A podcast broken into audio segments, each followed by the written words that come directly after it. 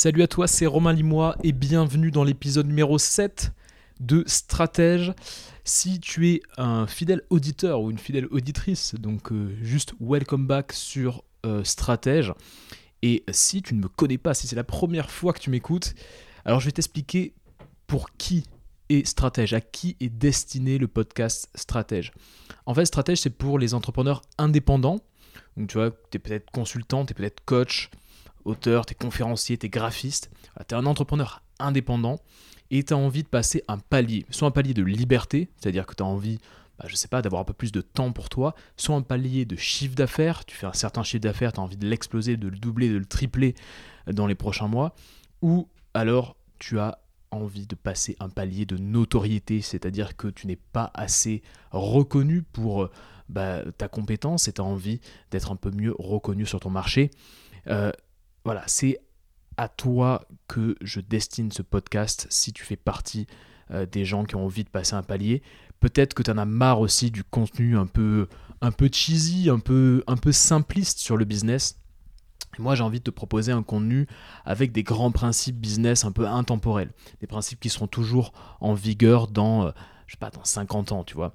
Et chaque jeudi, du coup, je te propose un épisode. Ça dure à peu près 30 minutes, 30 minutes, 40 minutes. Et euh, dans cet épisode, en fait, euh, je te parle de business, je te parle de personal branding, je te parle de mindset. Et il faut vraiment que tu vois, euh, un, euh, stratège comme bah, tout simplement une discussion, une discussion tranquille qu'on pourra avoir toi et moi, comme si on était assis à la terrasse d'un café et qu'on parlait de tous ces sujets. Alors qu'est-ce qu'on va voir aujourd'hui? Qu'est-ce qu'on va voir? Qu'est-ce que je t'ai prévu dans cet épisode numéro 7 de Stratège? Déjà l'épisode numéro 7, je me dis que ça passe ça passe assez vite, hein, une fois par semaine, comme ça, depuis, euh, depuis déjà 7 semaines. Alors, qu'est-ce que je t'ai prévu? Euh, Il y a 15 ans, j'aurais pas pu euh, te partager ce genre d'épisode. Pourquoi? Parce qu'il y a 15 ans, Internet n'était pas très développé, tu vois, et on n'avait pas accès à plein d'outils pour créer du contenu créer du contenu. Donc tu entends souvent ça, ça c'est une sorte de sorte de marronnier, il faut créer du contenu, créer du contenu, créer du contenu, on entend ça souvent. Et donc toi aussi, voilà, toi qui consommes du contenu business, tu sais que bah, une, des, une des stratégies pour avoir la visibilité, c'est de créer du contenu. Moi, j'ai envie d'aller un peu plus loin dans cet épisode et je vais pas te parler forcément de bah voilà, il faut que tu crées du contenu. Non, pour moi, il faut que tu deviennes un média. Il faut que tu deviennes ton propre média. On a tendance à snober un petit peu les conseils euh, qui nous paraissent simplistes, ceux qui nous paraissent un peu stéréotypés. Par exemple, euh, je sais pas, euh, je, sais qu'il faut que voilà, je sais qu'il faut que je médite pour faire baisser mon anxiété. Mais tu te dis ouais, je vais pas méditer, c'est un stéréotype. Alors que en fait, ça fonctionne, tu vois. Pareil pour le sport, il faut que je fasse du sport pour me sentir mieux dans ma peau. Et tu as tendance à snober ce conseil aussi. Tu snobes ce conseil. Moi, je l'ai snobé pendant longtemps. Et en fait, effectivement, quand tu le fais, tu te sens mieux. Si tu manges bien, si tu manges healthy, tu te sens mieux. C'est des, conseils comme ça qu'on dit et on se dit sont tellement répétés que c'est forcément des stéréotypes. Eh ben, le conseil de devenir un média et puis euh, faire de, du contenu une de tes priorités, ça peut paraître stéréotypé, mais il y a une différence entre ceux qui suivent ce conseil et ceux qui ne suivent pas ce conseil. Surtout surtout si tu es un entrepreneur indépendant et que ton but c'est vraiment de faire décoller ton activité, de faire exploser ton activité. J'ai envie de te faire prendre conscience que tu ne peux pas passer à côté de ce conseil de devenir un média. Et je vais t'expliquer tout ce que je veux dire par là. Devenir un média, qu'est-ce que ça veut dire? Alors, je vais te donner le programme. Tu sais que je te donne le programme à chaque fois. Comme ça, tu sais un peu à quelle sauce tu vas être mangé, tu sais qu'est-ce que tu peux attendre de ce podcast. Alors le programme, il est en trois parties. Première partie, pourquoi devenir ton propre média doit être ta top priorité si tu veux sortir du lot. Deuxième partie, je vais te parler de la méthode de la starlet. J'ai appelé ça la méthode de la starlet pour élargir ton cercle business et toucher plus de monde, toucher beaucoup de monde. Et la troisième partie, pourquoi le contenu ne dort jamais. Le contenu ne dort jamais et comment tu peux t'inspirer des médias traditionnels pour vendre plus. Voilà ce qu'on va voir aujourd'hui. Alors installe-toi confortablement, prends de quoi noter si tu as l'habitude de noter. Je sais qu'il y a pas mal de gens qui ont l'habitude de noter. On va euh, rentrer directement dans le vif du sujet. Alors pourquoi devenir ton propre média doit être ta priorité numéro 1, ta priorité business si tu veux sortir du lot? Tu sais, il y a des milliardaires qui ont une façon de. qui, ont, qui font des acquisitions assez intéressantes euh, depuis quelques années.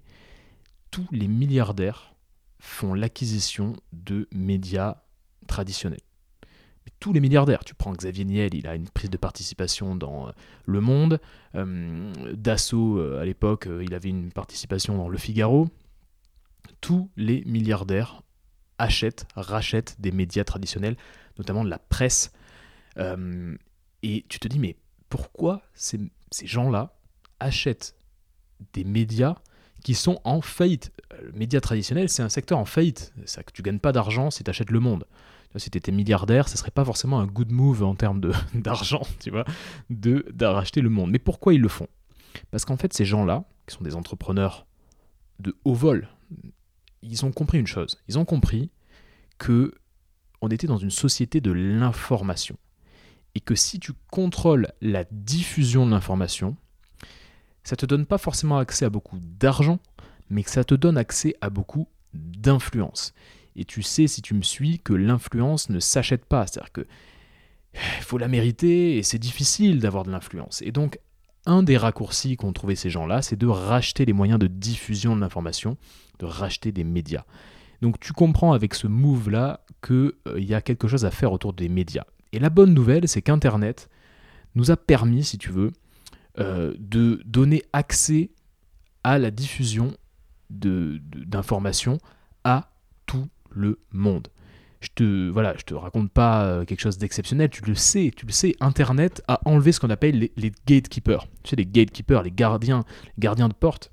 Les gatekeepers, c'était des gens qui te disaient, ok, euh, ouais, je veux bien que tu diffuses ton, ton, article sur mon média, ou alors non, non, repasse si tu voulais diffuser une musique, par exemple, tu étais un, une sorte de chanteur en devenir, fallait que tu fasses quoi? Fallait que tu ailles draguer les personnes qui étaient dans les maisons de disques. Donc tu amené des petits chocolats, euh, puis tu disais ah, voilà, écoutez mon, mon, petit, euh, mon petit single.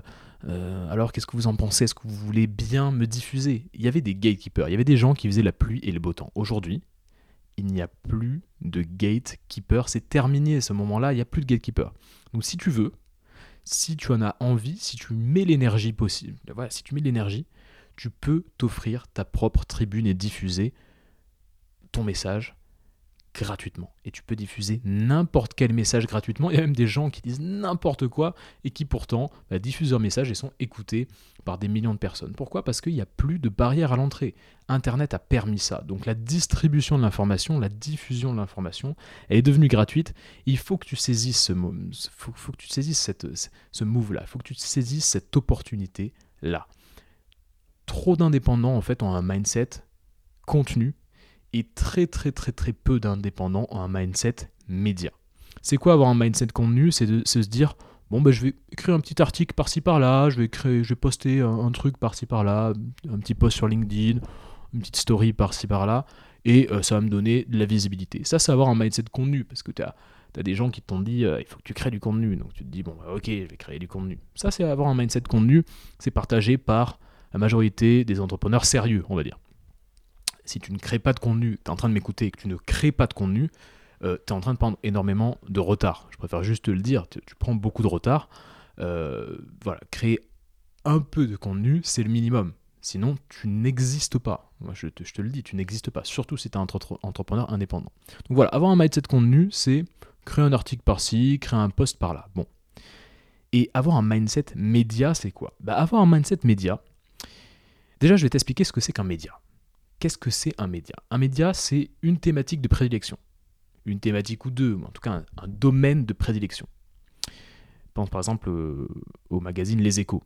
Bon, les échos, c'est l'économie, c'est la bourse. Donc tu vois, le domaine, la thématique est très précise. Donc, un domaine de prédilection. Un média, c'est aussi une création de contenu qui est le cœur même du business. Tu peux pas, euh, euh, par exemple, prendre BFM TV et euh, qu'en en fait, il n'y ait, pas de, diffusion de reportage, de diffusion de direct. Voilà, la création de contenu, c'est le cœur du business, c'est ça qui est monétisé, c'est le fait de diffuser l'information. Et surtout, surtout, un média crée le rendez-vous. Un média crée le rendez-vous. Ça veut dire quoi créer le rendez-vous? Ça veut dire que tu sais que tous les matins à 6h du matin, dans n'importe quel kiosque à journaux, tu vas trouver le magazine Les Échos. Tu sais aussi que Les Échos, ça va te parler d'économie, ça va pas te parler de mode. Tu crées le rendez-vous. Créer le rendez-vous, c'est quand moi, par exemple, je vais te diffuser mon podcast tous les jeudis. Tu sais que tous les jeudis, tu as le podcast stratège et tu pourras l'écouter le week-end, tu pourras l'écouter le jeudi, tu pourras l'écouter dans la semaine qui suit. Tu le sais, je crée le rendez-vous. C'est ça être en média. Et devenir son propre média, ça doit être en fait la priorité business de n'importe quel entrepreneur. Il faut que tu te dises que c'est plus un mindset, c'est plus un état d'esprit qu'une méthode. Euh, au lieu de juste être dans la transaction, dans la prestation, euh, au lieu de juste te dire, bah voilà, je vais euh, essayer d'aider d'autres entrepreneurs avec mes compétences. Imaginons que tu es graphiste, au lieu d'être juste graphiste et de, de, faire des logos, de faire des identités visuelles, si tu es coach, au lieu de juste faire des, des voilà, des, on va dire des, prestations de coach, tu veux aller au-delà de ça. Si tu, si tu veux devenir ton, ton propre média, tu veux aller au-delà de ça. Et aller au-delà de cela, ça veut dire éduquer. Ça veut dire informer ton audience. Ça veut dire divertir aussi parfois ton audience. Ou faire les trois en même temps. C'est ça que tu veux faire. Donc souvent j'entends euh, des objections. Tu vois, j'entends des gens qui me disent ouais mais attends mais euh, ok créer du contenu, en faire ma priorité business, mais qu'est-ce que tu veux que je raconte? Je ne sais pas quoi dire. Ça c'est la première objection. Deuxième objection c'est j'ai pas le temps de le faire. Bah, j'ai pas le temps. Attends, je suis en train de faire du business. J'ai pas le temps de créer du contenu. Troisième objection c'est quoi? C'est de me dire bah Romain, ok tu me dis ça, mais moi je suis pas légitime. Tout le bon contenu a déjà été créé. Alors petit disclaimer, si tu te dis ça, tu es en train de te raconter des excuses. Tu es en train de te dire que c'est pas pour toi, que tu n'y arriveras pas, et ce sont des excuses. Que je te le dise sans détour, il y a des gens qui, eux, n'ont pas ces excuses-là et vont y aller, et vont créer du contenu, et vont potentiellement saisir des opportunités que tu ne seras pas capable de saisir si tu ne le fais pas. Donc, c'est pas grave, moi j'ai eu ces excuses-là aussi il y a quelques années quand je créais pas de contenu. Le j'ai pas le temps, déjà, euh, je te rassure direct, si tu dis j'ai pas le temps, tu ne fais pas de la création de contenu ta priorité business. Et donc du coup, il y a une petite dissonance. Donc si, il faut que tu prennes le temps. Euh, ne pas avoir le temps, ça veut rien dire. Il faut que tu prennes le temps de créer du contenu. Parce que le contenu va être un moyen d'acquisition pour des clients c'est un canal d'acquisition comme un autre. Tu as la prospection, tu as la pub, tu as ce que tu veux, mais tu as aussi la création de contenu. C'est un canal d'acquisition que tu payes en temps. Pas forcément en argent, mais tu payes en temps. Tu vas mettre du temps pour créer ton contenu. Et ce contenu, il va te permettre d'acquérir, de faire l'acquisition de nouveaux clients, de nouveaux prospects. C'est exactement ce que je fais avec ce podcast. Il y a des gens qui chaque semaine me contactent pour du coaching. Et c'est ce contenu-là qui leur dit, ok, Romain, il sait de quoi il parle. Et donc, je peux le contacter parce qu'il va me faire passer un nouveau palier. C'est exactement ce que je suis en train de faire avec ce podcast. Donc voilà, tu as compris que ne pas avoir le temps, c'est une fausse excuse. Ne, tu sais pas quoi dire? Bah si, tu as une expertise. Tu es en train de vivre des choses, tu as une aventure entrepreneuriale que tu es en train de vivre. Donc tu as des choses à dire. Que ce soit dans ton quotidien, que ce soit autour de ton expertise. Voilà, si tu n'as rien à dire, c'est qu'en fait ton expertise n'est pas assez profonde, n'est pas assez creusée. Donc le, le travail que tu as à faire, c'est déjà de t'améliorer, de devenir meilleur. Mais si tu m'écoutes, c'est que tu sais déjà que tu as euh, bah, des que des compétences, que tu as une expertise, que tu as déjà aidé des gens, que tu as déjà vendu tes, services. Donc, tu es tout à fait euh, capable d'avoir des idées de contenu. Inspire-toi de ce qui se fait ailleurs aussi, regarde un peu les contenus qui sont publiés, inspire-toi de la forme. Il y a tellement de contenus qui, est créé, qui sont créés que tu peux t'inspirer de certaines formes. Donc voilà, inspire-toi et ne t'inquiète pas, tu as des choses à dire. Et est-ce que tu es légitime? Ça, c'est une fausse excuse aussi. Il euh, n'y a pas de être légitime ou pas. Il y a soit tu crées du contenu, soit tu ne crées pas de contenu. En créer, bah, ça va forcément être légitime pour quelqu'un. Ton contenu, il va être intéressant pour quelqu'un. Et donc ton but, c'est de créer un contenu, et puis peut-être que voilà, quelqu'un qui, est très avancé dans le business ou très avancé dans ton domaine va peut-être pas apprécier au début, euh, et peut-être que quelqu'un de débutant va apprécier, mais c'est pas grave. Il y a quelqu'un qui va apprécier ton contenu, quoi que tu fasses. Quoi que tu fasses. Donc voilà, c'est tout ça, ce sont des excuses.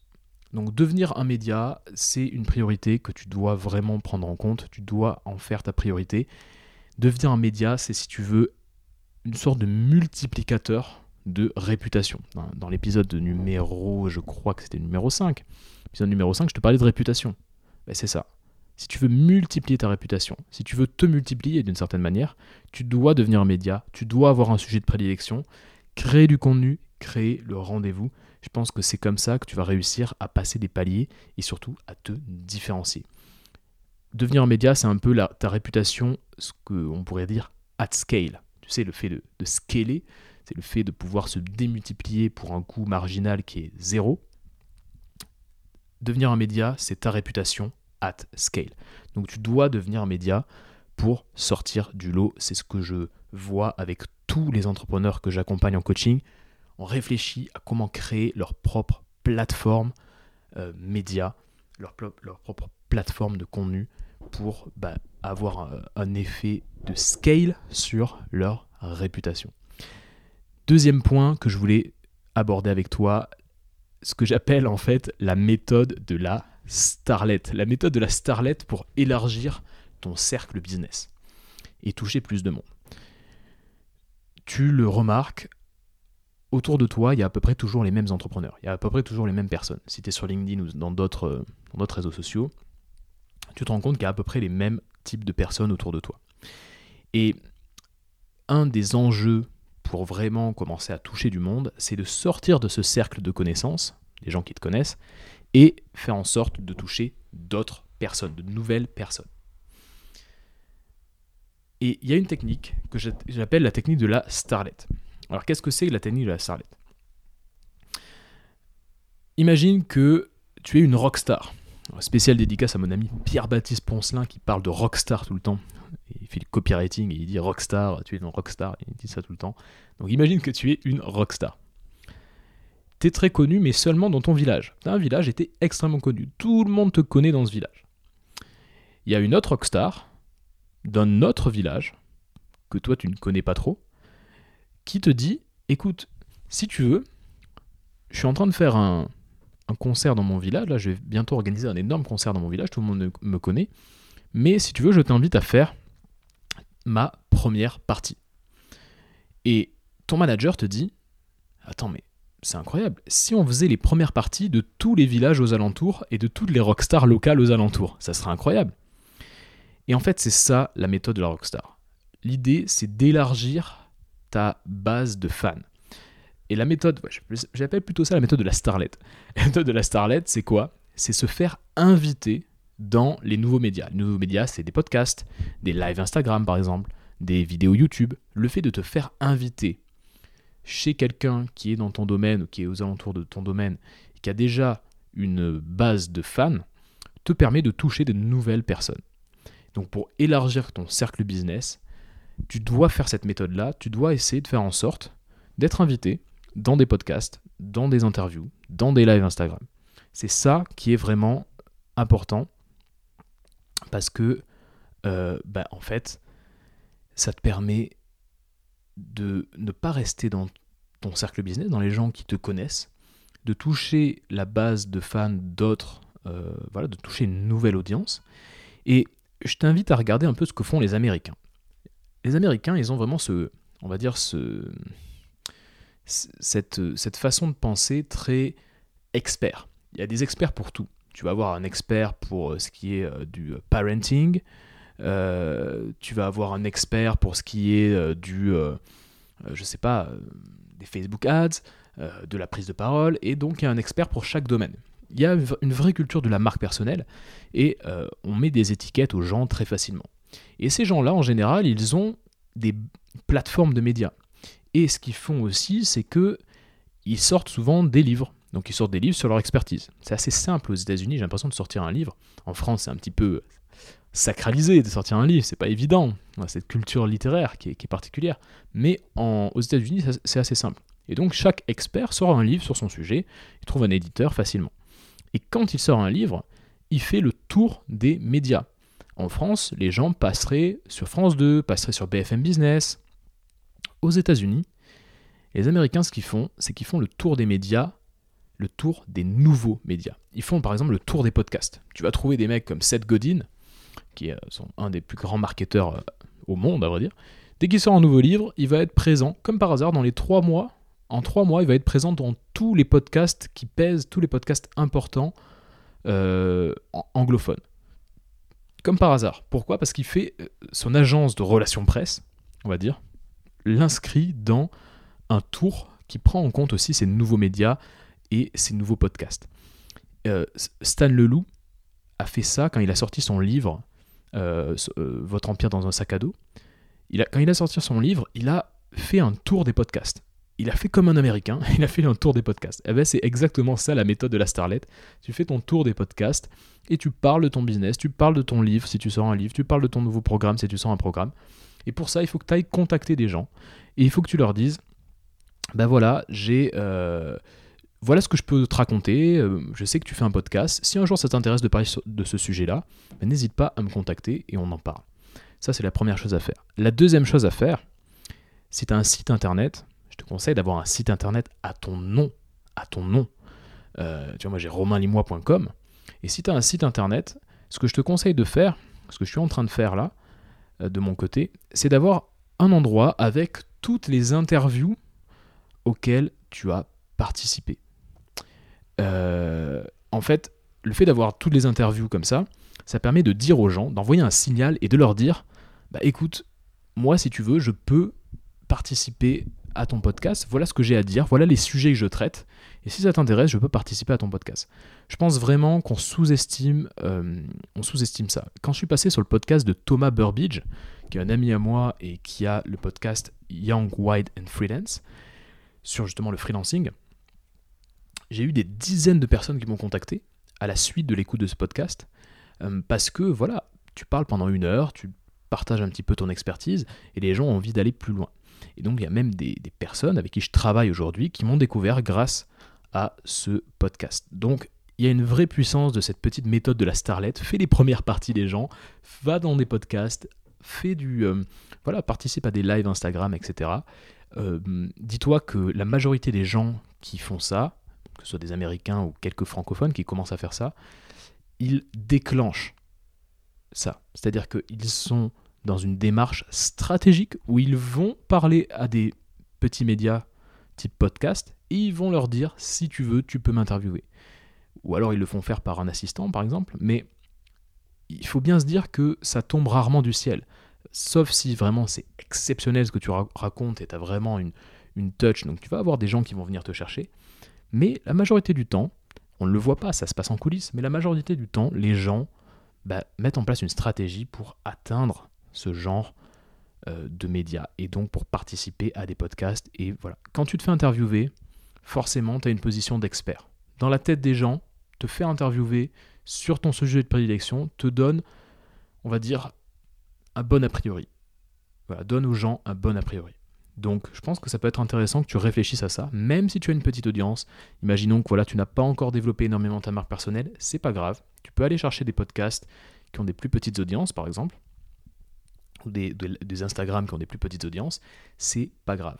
Mais ça peut être intéressant d'appliquer cette méthode de la starlet. Donc réfléchis, une fois que tu auras fini d'écouter ce podcast, réfléchis à euh, ce que tu peux mettre en place euh, pour essayer de participer à, des podcasts. C'est ok de le faire, c'est pas pushy. Si quelqu'un ne veut pas te faire intervenir, il te le dira ou il ne te répondra pas. C'est pas grave. Par contre, n'oublie pas que quand tu es un média, ton but c'est de créer du contenu. Et donc, quand quelqu'un vient te voir, quelqu'un que tu apprécies et te dit si tu veux, je peux passer sur ton podcast, mais c'est du pain béni. C'est du pain béni. Donc, les gens qui créent du contenu ont envie d'avoir du bon contenu. Donc, si tu peux tout simplement leur proposer de participer à des podcasts, c'est possible de le faire. Voilà ce que je voulais te dire sur la méthode de la Starlet. Ne l'oublie pas, réfléchis à ça, regarde un peu autour de toi. Tu verras qu'il y a beaucoup de gens qui font ça, de plus en plus en francophonie, mais surtout, surtout, surtout des Américains. Alors, pourquoi le contenu ne dort jamais Tu vas te dire, mais qu'est-ce qu'il est en train de me raconter Le contenu ne dort jamais. Et je vais t'expliquer aussi, dans cette troisième partie, comment tu peux t'inspirer des médias traditionnels pour vendre plus. Pour vendre plus. Alors, il y a un film dans les années 90, non, c'est en 87, un film en 87 qui s'appelle Wall Street. Un film d'Oliver Stone hein, avec euh, Charlie Sheen, très très bon film, un peu sur le milieu de la finance. Euh, et donc c'est assez marrant parce que tu vois un peu l'ambiance des années 80, euh, euh, chemise avec des bretelles, des gros téléphones qui font 30 cm, qui sont énormes, téléphones portables. C'était assez, assez marrant de voir un peu ce, monde-là. Et ça se passe à Wall Street. Et à un moment, en fait, il y a Charlie Sheen, qui est en fait, voilà, quelqu'un qui s'appelle Bud Fox, qui est le personnage principal, qui rencontre Gordon Gecko, un grand mania de la finance. Et ce mec-là lui dit l'argent ne dort jamais. Grosso modo, ton argent il travaille même quand tu dors. Et donc quand tu investis, euh, voilà, toi tu dors, tu es un être humain, mais ton argent, il ne dort pas, lui, il travaille, il travaille tout le temps. Money never sleeps. Ça, c'est vraiment.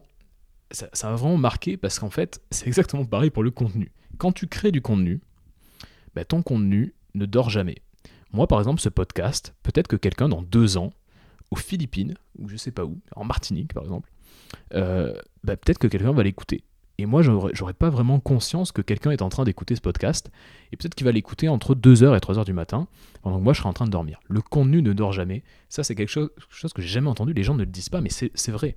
Quand tu crées du contenu, bah, ce contenu travaille pour toi. Une sorte d'effet de levier qui travaille pour toi. Donc n'oublie jamais que le contenu ne dort pas. Ne dort pas. Le contenu ne dort jamais. Et comme le contenu ne dort jamais, tu peux t'en servir pour essayer de faire évoluer ton business model.